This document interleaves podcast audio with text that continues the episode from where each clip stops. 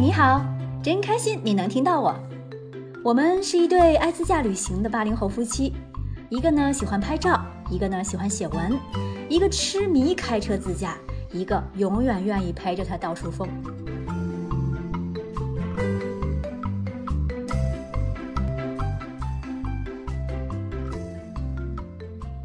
嗨，朋友们，我来啦！嗨，好久没更新节目了，是因为我们刚刚完成了一个多月的东北加蒙北的自驾游。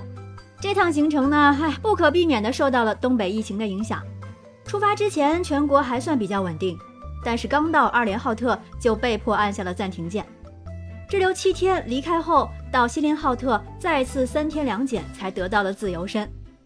回京后，盘子哥如约继续做客北京交通广播的第四期节目，和著名主持人刘笑老师一起聊了聊这趟东北加蒙北旅行路上的那些事儿。我们一起上山下海，总有美好在路上。先来听听这期节目吧。有的人只会放假，有的人懂得放下。路上有斑马线，不如有斑马。别说你爬过的山只有早高峰，最好的人生不在熟悉的路上。生命，生命，是一次旅行。世界很美，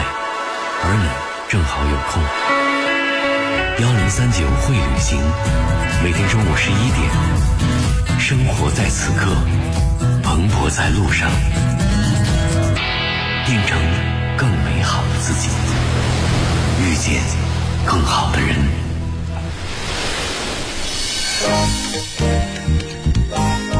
生活在此刻，蓬勃在路上。各位收音机前的听众朋友，大家好，这里是幺零三九会旅行的周末版节目，我是刘笑。幺零三九会旅行，我们真的会旅行。那在今天这一期周末版节目当中呢，我们也请到了我们节目的一位呃老朋友。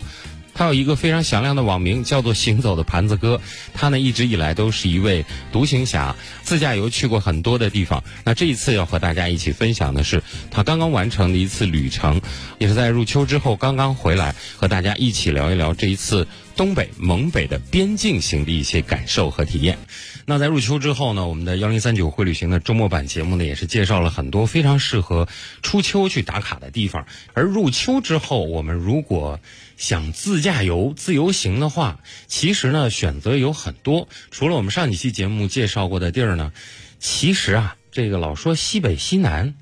东北，大家忘考虑了。由于最近几年的这个道路交通条件是越来越好，所以呢，现在东北都快有环线啊。呃，今天来到我们节目当中做客的呢，就是在那个盛夏的季节，和我们在节目当中分享这个单马独骑西北自驾游的啊、我们节目的老朋友，行走的盘子哥张伟。今天呢，又在长途旅行之后来到了我们节目里，和大家分享的这一次，真的叫。东北游，还有这个蒙北游的对一对些对经。经历。嗯其实呢，去到的是一些边境的口岸，一些非常美丽的景色。今天在我们的节目当中呢，就要和大家分享这一次啊往另外一个地方去的心得了。嗯是的这个节目一开始，首先还是要正式邀请我们的行走的盘子哥和我们听众朋友先来打个招呼。哎，大家好，我是盘子。这回来之后的声音都有点变化，变得很喜庆。前几天我们联系过哈，没走之前，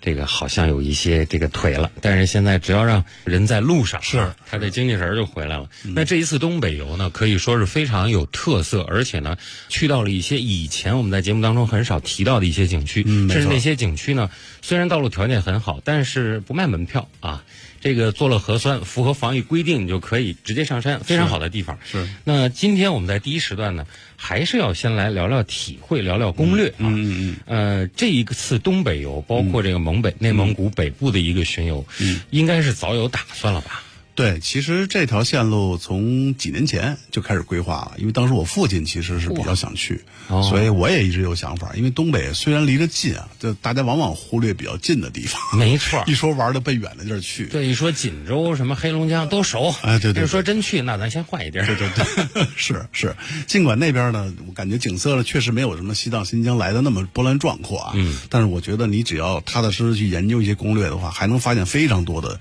值得去的地方的。嗯，那比如这次的线路其实就是一次相对于像环线。嗯这么一个路线，嗯，而且这次整体的行程呢，为什么去这边？我觉得比较适合全家人都去。嚯，是吗？啊，比如说您开个相对大点儿的车，全家人老老小小都能跟着去。七座儿，哎，对，可以没问题啊。嗯，我觉得 MPV 啊，什么稍微大点儿 SUV 是都没问题的。对，啊，因为首先一个呢，路况相对比较好，嗯啊，除非你非要去走一些那种偏的路线，哎吧？？我要试车，那跟旅游没关 系。对，如果正常的玩儿的话，应该是路况没问题。第二个来讲呢，每一点每一点的路程呢相对比较近，不会嗯那么远，不会那么艰苦啊，而且这相对的配套条件都比较完善，啊嗯加油啊、住宿、吃饭，而且咱们对于北京人来讲。东北的那口儿可能跟咱们这口味也差不太多，嗯对北方菜哎能接受，对对，嗯所以这方面不会有任何问题啊。另外一块儿呢，就是不会有高海拔出现，哦哎，，这块儿的对于大部分说刚去尝试自驾的朋友可能比较友好。嗯。啊，这是我的一个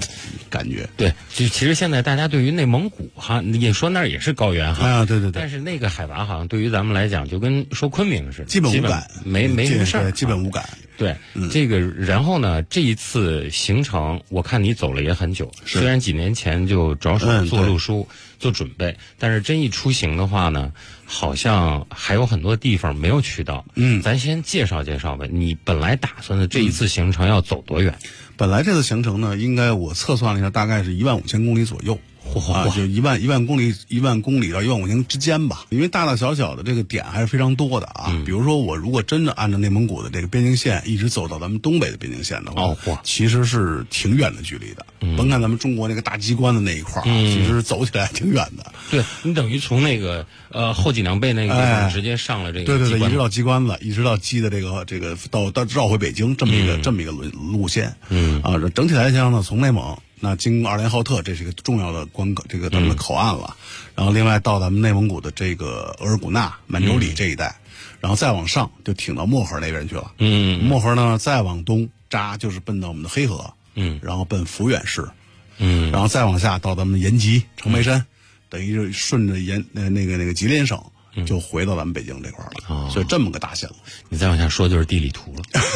差不多这意思。对，看来东北还确实是有很多值得我们流连忘返 哎，的，是是是，就是以前被我们忽略了。可以深挖很多东西。嗯，你这一次那咱就开始聊呗。既然咱们已经说到了路况和目前这个适于出行的季节里面带多少人去，因为它没有海拔的问题，而且吃的也比较习惯。同时呢，每一个景点和景点或者说站点和站点之间都不会有那么长的距离，没错儿，所以呢，相对比较有亲和力的一条路线。对对对。那这一次你是从北京出发，先奔哪儿去的呢？呃，这次没有走常规的这个东北环线的一个出发的一个线路，我得先介绍一下，我们张伟行走的盘子哥，一般每一次出行就开一辆车，不是那个车队的行程。嗯对啊对对所以他自己的自由度很大。没错儿，都是我自己决定的来。 吧，介绍一下你这个 alternative 的路对线。，基本上来说，我是先去的山西，呃，这个就是出乎意料，我先奔西去了。啊，对啊，因为山西确实是你也想去看看？呃，也是想去看看。二一个话，我是其实是要去二连浩特，嗯，哦我要走山西呢会比较划算，因为那边有很多打卡的地方，我要打个卡玩一玩，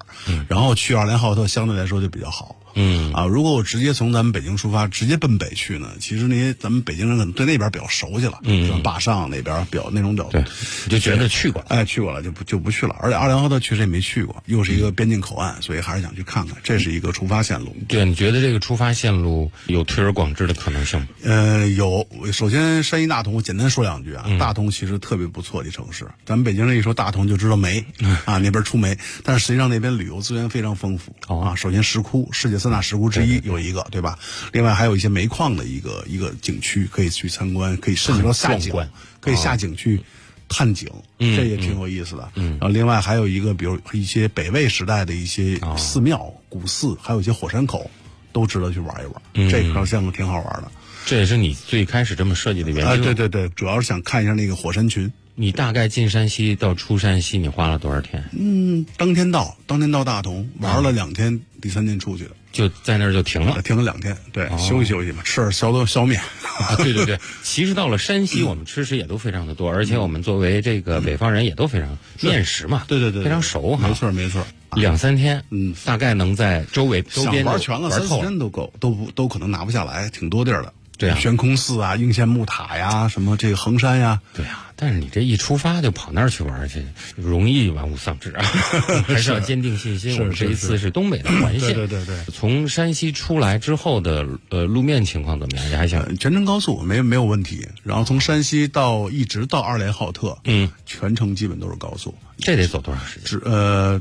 也是半天多的行程。大概因为北京到二连浩的直线距离，如果开车走啊，嗯也就六百多公里。然后从咱们大同要到二连浩特呢，也就四百公里不到。都是半天一天的事儿啊。，对，相当于这个意思。嗯你然到后山西花了多长时间？山西花了半天时间，也就到了啊大同对五百多公里嘛，也就一会儿就到了。啊，那你说的这还确实哈、对这个运动量比那什么阿里 中线那嗯少多了啊，对吧？高速路一会儿就到了。对，而且路况好，你也省精神啊。对对对，相对安全，嗯啊，所以这这个块儿没问题。嗯，第一站是二连浩特，接下来我就把话筒交给我们张伟了啊。哦由盘子哥继续向大家介绍二连浩特的感觉。好，我简要给大家说说二连浩特的感觉啊，嗯因为这个二连浩特对于咱们北京的朋友来说，既陌生又熟悉，嗯因为经常听到这个地儿。啊，但是实际上很多人是没去过的、嗯啊，对不了，大不了到那个乌兰浩特，就这这呼和浩特就差不多了，哎对对是吧对对对？二兰浩特其实是一个边境口岸，它是非常小的一个市，它只有六万多人，但是它是个地级市，它级别很高。嗯，呃，由于它重要性非常重要，它是跟咱们那个蒙古国接壤的一个口岸。嗯，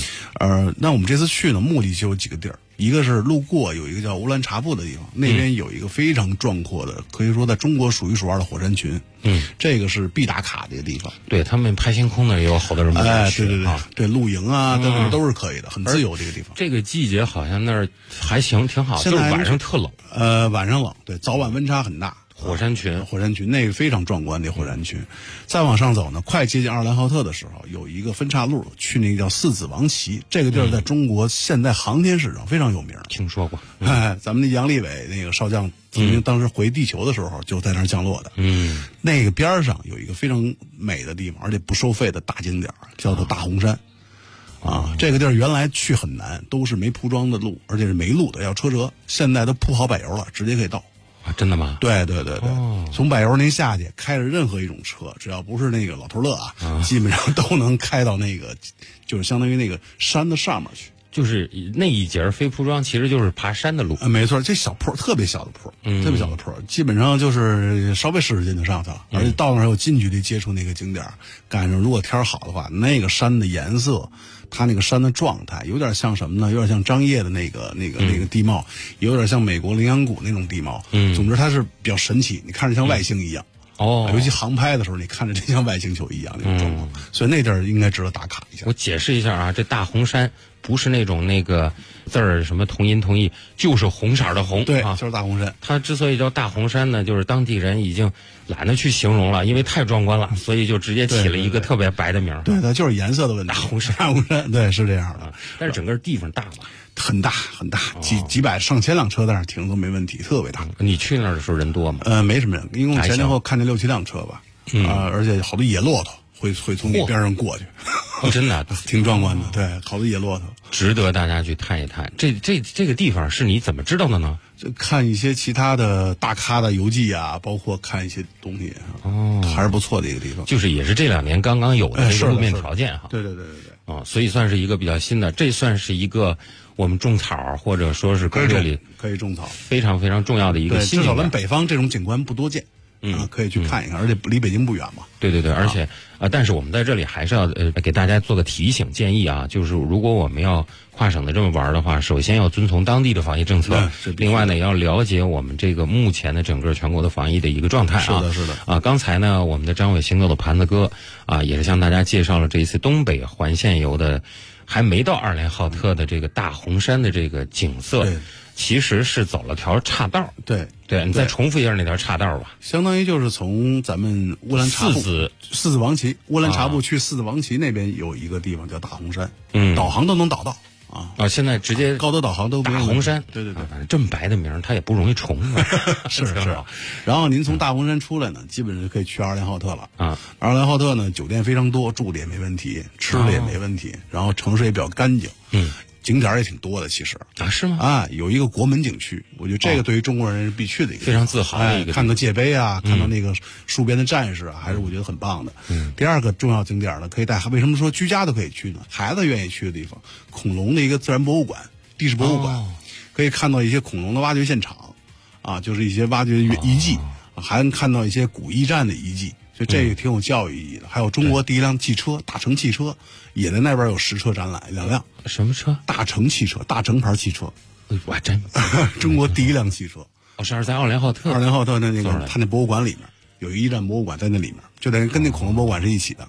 哎，那这真不错。除了一些这个自然的奇观之外，这个人文方面看来哎，很嗯挺多丰富的，。非常多，因为它那是一个古驿站啊，自古就是驿站，来往的客商都在那儿停留，嗯这么一个地方。然后还有一个特别特别重要的地方，嗯，就是叫如来掌印，哦，大佛手印。哦那个地方呢，如果您从地面上看看不出什么来，一旦您站在高处，因为它那个边上有一个大高台儿，嗯开车可以到或者走过去，站那儿可以看到一些。但是如果您用航拍无人机看的话，您看到很壮观看过电影《如来神掌》吧？就砸地下那么一个五指山那么一个印儿，啊哦特别大。但是那个是人工修的，嗯但是就算是人工修的，我觉得也挺震撼的了，对对对，非常大，甚至您在那些卫星地图上都能看到那个掌印儿。嗯非常大。把一个车搁进去的话，可能也就占那个掌印儿的手指头肚儿的五十分之一这么一个概念，啊，嗯，所以这个挺有意思的。所以这个这几个几个串在一起是二连浩特值得玩儿的一些地方啊。对，而且这个地儿不收费，就在、哦就在路边儿，但凡稍微探一探就能看到。就是北方的景点都是有一个特点，特别宏大。对，就经常我们在没有无人机的那个年代啊，经常是听别 人说说这个地儿很很厉害。嗯，然后由于我们太过渺小，对，当地呢又平原为主，所以我们基本看不全。对，但是而且呢，但是您应注意啊，就是只有这掌印这附近能放无人机，嗯在什么博物馆啊，在城市里面，城市里可以放，但是口岸千万不能放啊。对那那，这是一个非常非常重要的提醒，这是路书和这个我们的攻略里非常重要的一环。虽然现在我们看到很多，包括什么 B 站，嗯很多这个无人机已经现在司空见惯了，没错，轻而易举的能实现很多年轻人梦寐以求的梦想，说到哪儿都航拍一下，好嗯壮观。有些地儿不让动啊，这个一定要遵从当地的一些规定。千万不能动。行走的盘子哥也在自己的这个媒体自自媒体上有很多非常心旷神怡的一些嗯视频哈。都说了这个地儿，也是这两年，就是你不说真不知道。嗯，二连浩特原来我真的以为那就是一个口岸，而我对口岸的这个了解呢，就是相对比较枯燥单一的生活，没错因为它就是进口出口嘛。对对嗯对对啊，而且货运为主，有可能当地呢人也不多。嗯，这一介绍呢，二连浩特确实值得我们留恋个两三天的地儿。两天没问题，你在那儿这我待了两天，嗯两天，对对对基本上周边的这些对该逛都逛了，啊吃的也还都习惯，对，进入了内蒙古的第一站，就让我们很兴奋。对对对对，这个这里是我们的幺零三九会旅行的周末版，今天呢，请到了我们的节目的老朋友行走的盘子哥张伟，和我们一起聊聊他刚才完成、刚刚完成的这个啊东北环线游，包括一些边境游的体验。那在稍事休整之后，马上进入今天节目的第三个时段，和大家一起继续了解我们熟悉又陌生的东北。有的人只会放假，有的人懂得放下。路上有斑马线，不如有斑马。别说你爬过的山只有早高峰，最好的人生不在熟悉的路上。生命，生命，是一次旅行。世界很美，而你正好有空。幺零三九会旅行，每天中午十一点，生活在此刻，蓬勃在路上，变成更美好的自己，遇见更好的人。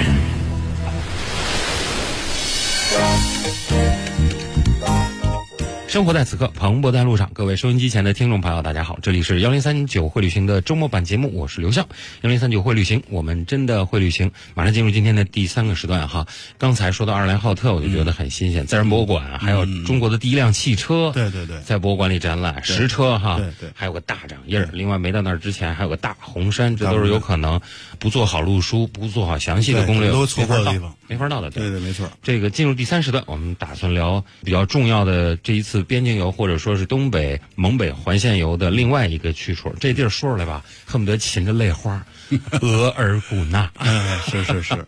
这个地方离二连浩特不远。呃，首先中间从二连浩到到那儿，其实还有很多打卡地啊，我简单跟大家过一遍、嗯捋一下呗啊，一个是要到东乌珠晋旗。那边有一个非常漂亮的地方叫乌里亚塞山，这个我大家推荐给大家去，地地貌也是绝了啊，嗯大家看看就知道了。第二个呢，就是路过还会路过阿尔山，嗯啊，阿尔山那是不用说了，北方旅游重镇了，东北的那个必须去的，尤其到秋天马上就要好看了。对，很成熟的地对方。对嗯对，非常美丽。过了阿尔山就进入满洲里了，那就著名的呼伦湖、呼伦贝尔湖。嗯，然后就到满洲里，到我们的呼伦贝尔市。嗯，然后呼伦贝尔市再往上走一点儿，就是额尔古纳市了。对，额尔古纳是个市啊，刚才刘晓老师说呃那么那么写意的地儿，其实它是个市。这你没不用去老什么杀风景，我们只提额尔古纳四个字儿哎，对啊。，额尔古纳其实这确实诗情画意的名字啊。对市里面也很漂亮，它有俄罗斯的那种风情。对然后您到那个之前还有很多这种白桦林啊，包括那种草原呀、还有小河啊，嗯就是那种特别惬意的一个、一个地方。而且人口密度也不哎，嗯高对，对对，吃的也好，这个气候、环境、空气都特别棒，嗯啊，这块儿没问题。然后重点呢是在于从额尔古纳出发，在额尔古纳这整个周边玩一圈儿，这个绝了。嗯比如说，我们先到这个一个地方叫市委，嗯啊，赤尾也是咱们中国内蒙古的一个非常重要的口岸，跟俄罗斯的一个口岸。然后这儿要需需要走一条边环边境的国际，这个就是在边境附近的一个国道，哦它是贴着边境走的，是从咱们额尔古纳的这个黑山头，呼伦贝尔黑山头、一直。走什么九卡、七卡、五卡，然后一直到咱们市委，一直捋着边境线，可以说，边境线就在您手边儿，就是离边境线这个极极度接近，非常近。对，这这都不能说零距离吧，它就是边儿上。就是我们拍照的时候都会说，哎，捂着点风大啊，帽子一会儿吹到吹到俄罗斯去吹那了， 吹俄罗斯去了，所以就非常近，而且这是名副嗯其实的边境嗯公呃路非。绝对边境，绝对边境。然后风光也特别特别美，因为那个河呀，九曲十八弯，嗯就在那个草原啊，在那山地里面这个穿行特别美。这这条线路其实是非常成熟的。嗯啊，中间还有很多这种大的景点，什么乌兰山啊等等，嗯大家有兴趣都可以去看一看。对，到市委以后，我觉得整体来讲，你就会感觉到很多东西了。一个是咱们的边境的这个战士的这个哨卡，嗯啊，这个非常壮观的一些哨卡，然后包括咱们整个市委这个镇内部的俄罗斯建筑，啊，哦还有一个观特别好的观景台。离对面的这个这个俄罗斯的镇，你喊一嗓那边可能能听见，就这哦么、这么一个距离。然后还有一个叫奥罗契的一个奥罗契，就在市委边上，叫奥罗契村。嗯奥罗契奥罗契这块呢，它中国这边也叫奥罗契，俄罗斯那边也叫奥罗契。哦，然后在中国这个奥罗契里有一个庄园，里面有一个特别大的太极图，嗯也是人工修的，嗯，但是那儿不能飞飞机啊，您只能远看。啊只所能以找一那高点儿的对对，所以市委这条线路呢，就是这个点其实意思没有那么大，嗯但是您捋着这国境线走一圈，这感觉真的不一样。对，这是体验。这跟到底这个美不美的关系呢也有，但是呢，它跟你的行程有关。嗯对对对对，就是但是它你有真的嗯目的地去嗯确实挺美的，确实挺美的啊。然后这关键您一路上草原、湖泊、山川都能看得到，嗯对对对。这挺好的。这个又把我说到这个这个浪漫之处 了。虽虽然我很向往，但是真的要去的嗯话，呃，如果按你这个环线走，如果从北京出发几天之后才会到达你说的这个市委，就是十天前后对，七十天哦那，就每个还点都玩的话，并不并不近，就是对作为这个环线游的第一如果您站。要直接奔那边去的话，相对方便啊。先奔哈尔滨，从哈尔滨一拐，其实其实没多远了那也得就，也四五天吧。对呀、对呀、嗯我就说适合环线的环，线的话就得十天左右。对你就不能单去，有点儿觉得就浪费旅行。哎，对对对，嗯对吧中间好多打卡的地方。啊，对嗯，对所以说从二连浩特到市委市委，嗯，整个中巴尖儿应该是按照路书走，不能这么就没错蒙着头就往前开，没错这样没错太浪费。没错， 第二站终于说到了一个呃小小的，你知道，在我们节目当中，经常有人来提一提名字，大家就特别爱听。你比如说科克托海对， 啊，你比如说呃那一夜我在德 令哈啊，你就甭提那个地儿到底如何如何，嗯对对对嗯你提这个这个名字本身是一样然，那我再提两个特别有有有诗情画意我的， 来。一个叫不东峡的地方，不东峡这个大家可以查一下这仨字儿咋写啊？这个地儿为什么好就诗情画意呢？因为它是个驯鹿部落，就嗯你到这个部落里面，它是在山区里面，在根河，中国最冷的城市根河市，中国又涨零下零下负五十八度的一个城市，夏天的时候十几度、二十度，夏天才那温度啊，也就那温度。啥造成的？是因为山它谷还它是就是山谷，包括一些什么西伯利亚的冷空气，直接就能过那儿。中国最冷的城市？中国最冷的城市，难道根河不是漠河？哦漠河不是最冷的，根河就离它离漠河也不远了。零下负数吧，跟那儿人一聊天就是我们这儿冬天不冷，也就三十多度。我说三十多 度，零下三十度。这个不错啊。如果夏天那个地方，嗯，可以作为我们避暑胜地，绝对的嗯东北巡游的一站嗯绝对的。然后从那儿出发呢，不不，你可以近距离接触驯鹿，可以喂它们青苔啊等等，这些特别好玩。就是所谓驯哎鹿部落。还有一个叫这个布苏里，嗯布苏里有点像奶酪啊，但是其实不是，它是中国北方非常大的、最大的一个军事基地，嗯已经开放的军事基地，大家可以去参观。那个有一个山洞里面常年零度。哦呃嚯那个特别爽，里面我也没租军大衣，我就直接进去了。出来里面超过东宾馆，我的天！但是能看到很多你军事上军事迷可以去看看，也可嗯以受一些爱国主义教育，这不错的地方。嗯，然后再往前就是漠河了，但漠河非常有名儿。就是其实我们还是在捋着它这条环线继续往北，对对对，继续往北干，对而对且对，这都也聊着聊着就快到漠河了。到漠河了。哎，那你先介绍一下倒回来，就是从这个我们说的这个市委口岸，嗯到漠河，就你这么玩了，嗯，到漠河用了几天？呃，四天左右，哦，那还行，四天左右，那还对因为一站基本就停一天，就够玩的了。嗯，对，你说的这几个点都非常具体。对对，而且很近，也不是很远，只不过你玩的东西多一点儿。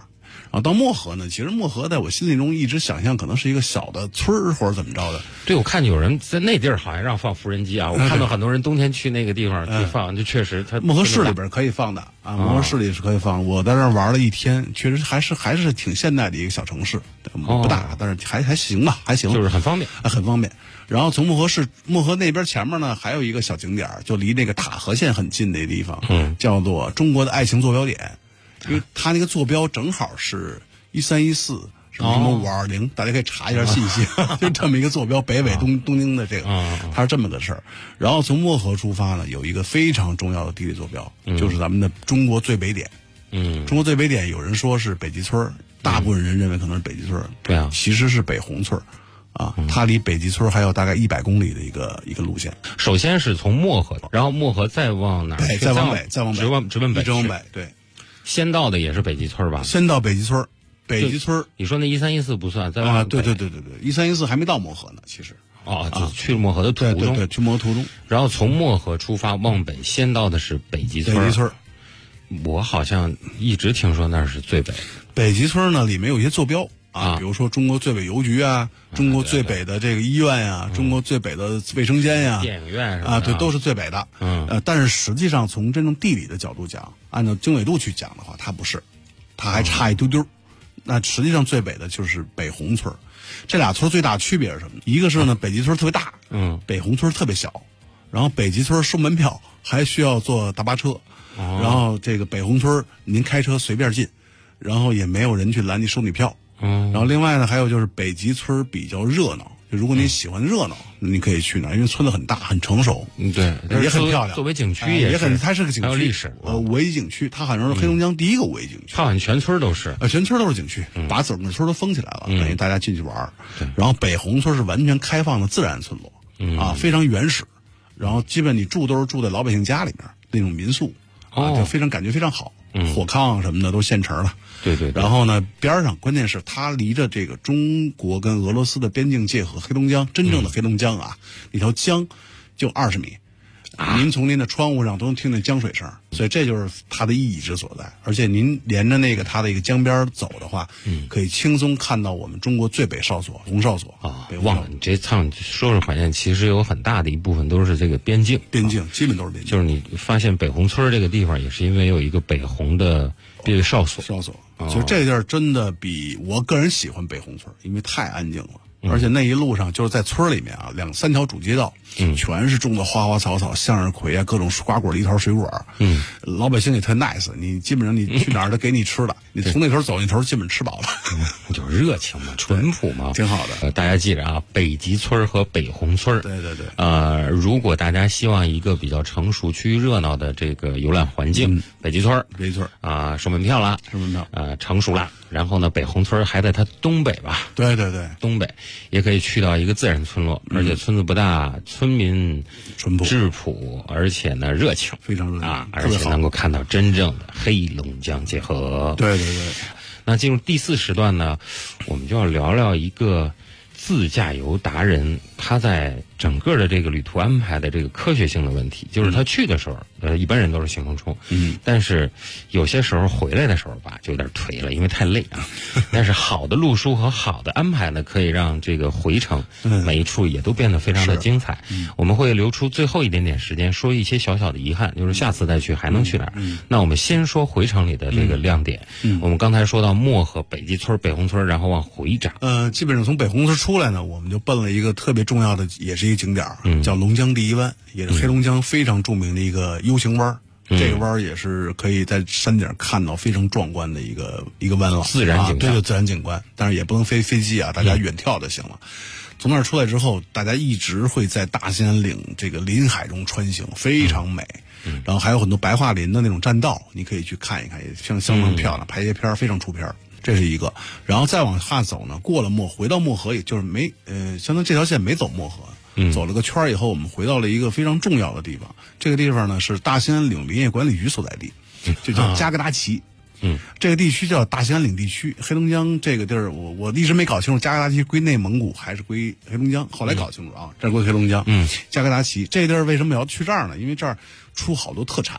嗯，就您到东北一趟，您得带点东西回家吧。那肯定所以回程我就准备去买东西了嗯啊啊，所以买的什么大榛子，然后那个大松仁大松子儿，嗯，特别便宜，嗯啊，由于这季节，包括再过一两个月还都有。还有一个重要的特产就是蓝莓，啊，对对对对对，啊我那说边绝对出这个。有人介绍我说那地儿那蓝莓好像因为是最适合种植还是怎么的，特别呃，它有两种蓝莓，嗯不要买错了啊，一个是大个儿的，咱们超市里经常见的，啊那个跟咱北京买的没什么区别，但是便宜啊，确实大概也就几几克钱儿，一百二十五克这么嗯一个状况。但还有一种蓝莓，小圆小圆粒儿，那别个小野野生的。啊，哦但是那个极酸，那就需要酿酒啊、泡酒啊，嗯包括咱们就做一些果酱什么的用。就是你的意思是说咱们最好还是这个还是买常规的，买大点儿的 您啊吃过的这种。就是这次最大的体验，就在那边来讲，就是吃这些农产品，真的很多是无公害的，包括吃什么西红柿、瓜果梨桃啊，味道跟咱们北京超市您买的还真不太一样。就是一口下去，啊它那个，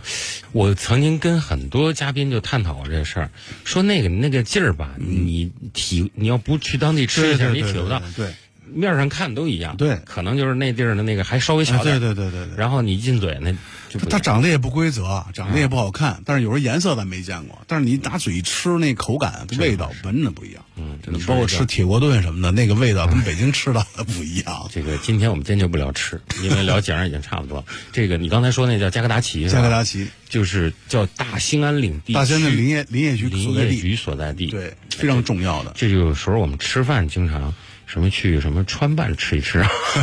就是到那个地方买东北特产，应该是一点没错。，对对对，最产出的那地方啊，加格达奇，加格达。奇。那从那儿你这个满载着当地的特产，嗯就应该是一路往一路往南下了，往回北嗯往北京走了，因为原本计划呢要去到咱们更东边的地方，比嗯如黑河，包括抚远市，咱们中国最东端的点嗯啊。但是大家知道，呃由于疫情的原因，有一些地方，啊第一我们要做好路书，第二个就是一定要遵从当地规定，对就是对现在不让去的，咱们坚决不去。随时查一些信息吧，对大家有好处，但对是吧对于？我们驴友来说，对于我们的这个单马独骑的张伟同学来说，嗯，就是下一次必去的地儿， 肯定要是去有一的。些遗憾的地儿。对嗯呃，就给介绍一下吧。就是原来在你的计划里面，你要去到东边黑黑河，呃，其实最重要的就是抚远，嗯抚远市。这个市呢，是中国历史上也是非常有名的一个市，包括比如一些什么萨尔浒战役啊，都在那边。嗯，然后还有一个就是咱们的东极岛，嗯在那儿来讲呢，一般一定要选择就是最早起来，看咱们中国的第一缕日出。哦，嗯这个是特别有意义的一个地方，所以这个点是可能我明年或者后后年就会就会再去一趟的地方。嗯，这个地儿一定要去一趟。嗯，这就是这一次的遗珠啊，对就是等待下次我们还有去东北对环对线对，的中国最机会。东端，这是必须要打卡的地方。嗯，这个你看，一个叫一个遗憾呐、都都说的这么兴奋，这干劲儿简直是，这个也希望早日达成梦想。没问题啊。这个我们节目呢还有几分钟的时嗯间，做一次总结呗，就对自己这一次的这个东北环线游。呃，总之来讲，第一个呢，我觉得路线很轻松，嗯前面稍微紧凑一点，后面因为走了一些大城市，比如我们回来的时候去了一个嗯哈尔哈尔滨，还有一个重要的点，回来的时候大家可以去，嗯，叫吉林省的大安市，这地儿很多人不知道。对嗯大啊我都不知道嗯安其实没什么可玩的，但是有一个地儿大家可以去，有一个叫沈阳这个铁路局机车库存中心，哦他会把一个中国基本淘汰下来的那些老的黑火车头，嗯全放在一起。嚯，那个大概有呃，也不是全放在一起吧，反正摆了一个特别好看的造型，嗯啊，这个摆在一个大大的地方，特别漂亮。如果有航拍的话，那块儿特别值得玩一玩。嗯就是露天，他直接啊，在露铁天路上放嗯贴大广场，然后大广场刻了一个圆，它那个那个像太阳光芒一样射出去，然后每一条光芒就是一条火车，哦组成这么一个图案。然后包括东方红号啊，很多那种传统的内燃机车都在那儿。嗯然后有有还能进到那个内燃机里边去，看到那些加煤的设施等等，都都挺好玩的啊，就等于那些车目前哎还是可以参观呃，的。能参观能上去的，那是大安市，在大安市，大安这是可以打个卡。嗯然后的话，你就可以想去哪儿，哈尔滨也不错，哈尔滨有很多打卡的地方，确实好玩。对，但是我不建议大家十月中旬以后很冷啊，了，很冷了。对，那就就最近这个日呃，子十好，月中旬您可以去阿尔山，啊，嗯那边是非常非常美的。 对，不是还有全什么全国最冷的城市嗯，根河那那冬天，我本来想今年冬天肯定要去的，要体验一下中国最冷啊极寒是吧到底什么样儿。哦， 对对对，有的是那么反着来哈。对对对就是既然说是最冷的一个地方啊，他们很好玩的点在哪儿呢？就是他，你可以参与到他们老百姓的日常生活当中。比如你到北红嗯村儿，这次有一大哥就跟我说，你冬天在这儿过来找我来。嗯，他是退伍老兵，就留在那儿哦了。说你冬天找我来，找我来，我带你去黑龙江打鱼，啊，就直接到界河打鱼去。哦啊嗯这个体验其实你很难去想到。对，就是刚才张伟说到的这一点，我们在也曾经在节目当中啊，也和一些嘉宾探讨过。就是我们现在消费升级，包括旅游的概嗯念也在升级，就是我们非常想参与到当地老百姓日常的生活当中，哎，就是不想变成一条什么旅游物品销售街哈，是整个一看在做我们旅行者生意的，嗯没错嗯这个反倒对我们来讲没什么大的吸引力了。对对对就刚才张伟说的这个，一个是全中国比较冷的，就是最冷嗯的最这个冷的城点可以适合这样的体验。还有一个就是这个北红村儿，嗯北红村儿呃，你说的那火车也很好，嗯那对个特别那有个意思那种自豪感我也听到过。嗯，有一位嘉宾曾经在那儿一笔带过，但是他能说到那个地方吧？因为那个你说的那个城吧，嗯它本身真的除了那个它那什么都没有，啊对。 然后他能提一嘴，那就证明给他留下了非常深的是印是象是是是，而且他是将近快冬天的时候去的，啊说那种有点下雪的时候，跟你那黑火车头配在一起，对他说那个就是出片儿是那种也不叫硬汉，沧桑硬汉，哎对对对，就是特别让人感历有史感的触味道在里边儿，啊，就是那种强大，就是那种力量感，是别是的地是方没有。工业的力量那种感觉哈。哎，对，他还跟那大自然给你的那种啊，不真不一 一样，样，真不一一样，是是。那是我一颗螺丝一颗螺丝建起来的，对，那而且能看到中国工业的发展，由于东北作为咱们中国传统的这个老的工业基地嘛，对那其实现在还有很多非常重要的这种工业工业工业生产线都在那边儿，嗯所以还是值得去东北玩一圈儿的，非常好玩儿。对，就是东北环线，包括蒙北，包括很多的这个回程的一些节点嗯啊。在我们今天节目最后，也是跟大家先做一个简单的总结。嗯，估计我们张伟的旅程呢，恐怕明后年还要牵扯到这个东北也环会线有的一会些有地方。嗯。不过也不排除今年冬天哈、抽冷的给我打一电话，说我从那个地儿回来了啊， 冻死我了。那咱聊一哎下，会有会有，那那随时上节目。必须的必须的。那今天我们的幺零三九汇率型的周末版节目呢，就是草草聊到了这嗯个东北环线。以后有机会呢，还会继续请我们的行走的盘子哥细聊环线上其他的一些没我问们题这次的遗珠啊。嗯，这个今天节目时间所限，再一次感谢各位的收听。我们今天周末版的幺零三九汇率型呢，就和大家一起分享到这儿了。再一次感谢我们的行走的盘子哥，也感谢各位的陪伴，也欢迎您继续停留在我们的波段，收听接下来更为精彩的节目内容。